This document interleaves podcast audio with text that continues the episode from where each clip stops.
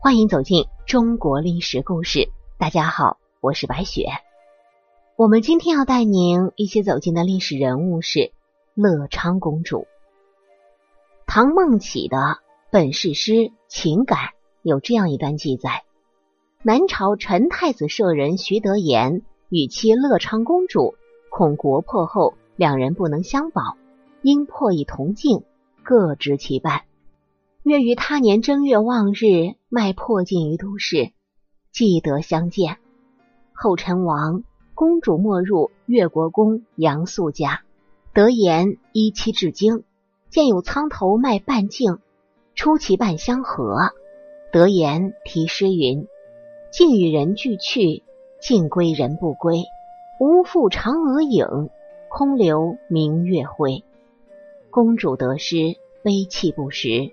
素知之，即召得言，以公主还之。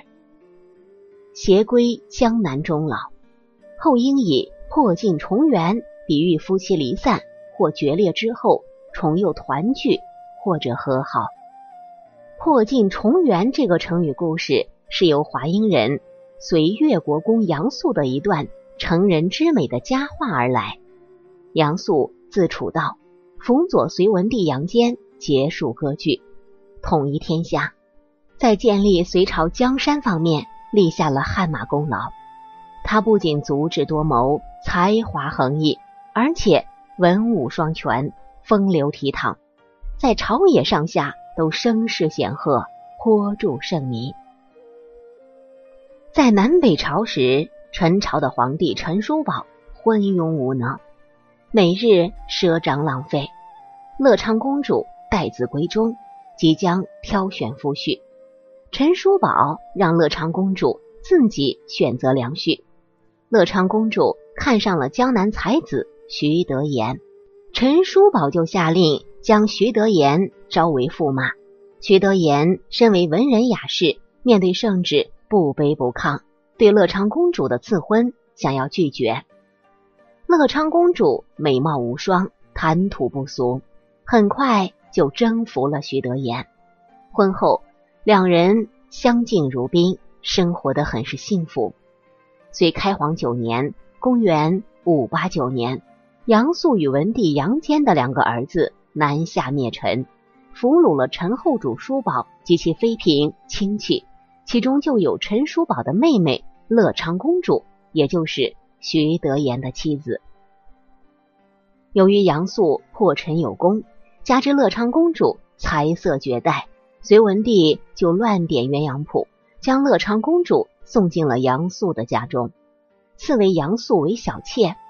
杨素既仰慕乐昌公主的才华，又贪图乐昌公主的美色，因此对其颇为宠爱，还为乐昌公主专门营造了宅院。然而，乐昌公主自嫁与他之后，终日郁郁寡欢，莫无一语。原来乐昌公主与丈夫徐德言两心相知，情深意厚。陈国将亡之际，徐德言曾流着泪对妻子说：“国已危如累卵，家安岂能保全？你我分离已成必然。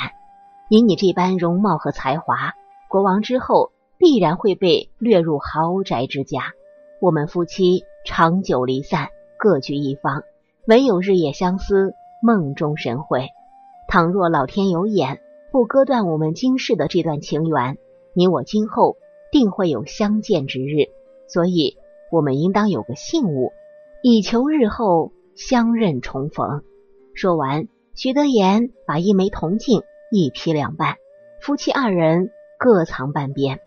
徐德言又说：“如果你真的被掠进富豪人家，就在明年正月十五那天。”将你的半片铜镜拿到街市去卖。假若我也幸存于世，那一天一定会赶到都市，通过铜镜去打问你的消息。一对恩爱的夫妻，在国家山河破碎之时，虽然劫后余生，却受尽了离散之苦。好容易盼到第二年的正月十五，徐德言经过千辛万苦，颠沛流离。终于赶到都市大街，果然他看到一个老头在叫卖半片铜镜，而且价格昂贵，令人不敢问津。徐德言一看半片铜镜，便知妻子已有下落，禁不住是潸然泪下。他不敢怠慢，忙按老者要的价格给了钱，又立即把老者领到自己的住处。吃喝已罢，徐德言向老者讲述一年前破镜的故事，并拿出自己珍藏的另一半铜镜，颤索索两半铜镜还未吻合，徐德言早已是。泣不成声，麦镜老人被他们的夫妻深情感动得热泪盈眶。他答应徐德言，一定要在他们之间传递消息，让他们夫妻早日团聚。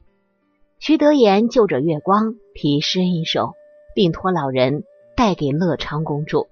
这首诗是这样写的：“尽与人俱去，尽归人不归，无复嫦娥影。”空留明月辉。乐昌公主寻得丈夫，喜出望外。这首诗正是徐德言与她的暗号。但是想到现在自己的处境，她不禁悲从中来，嚎啕大哭。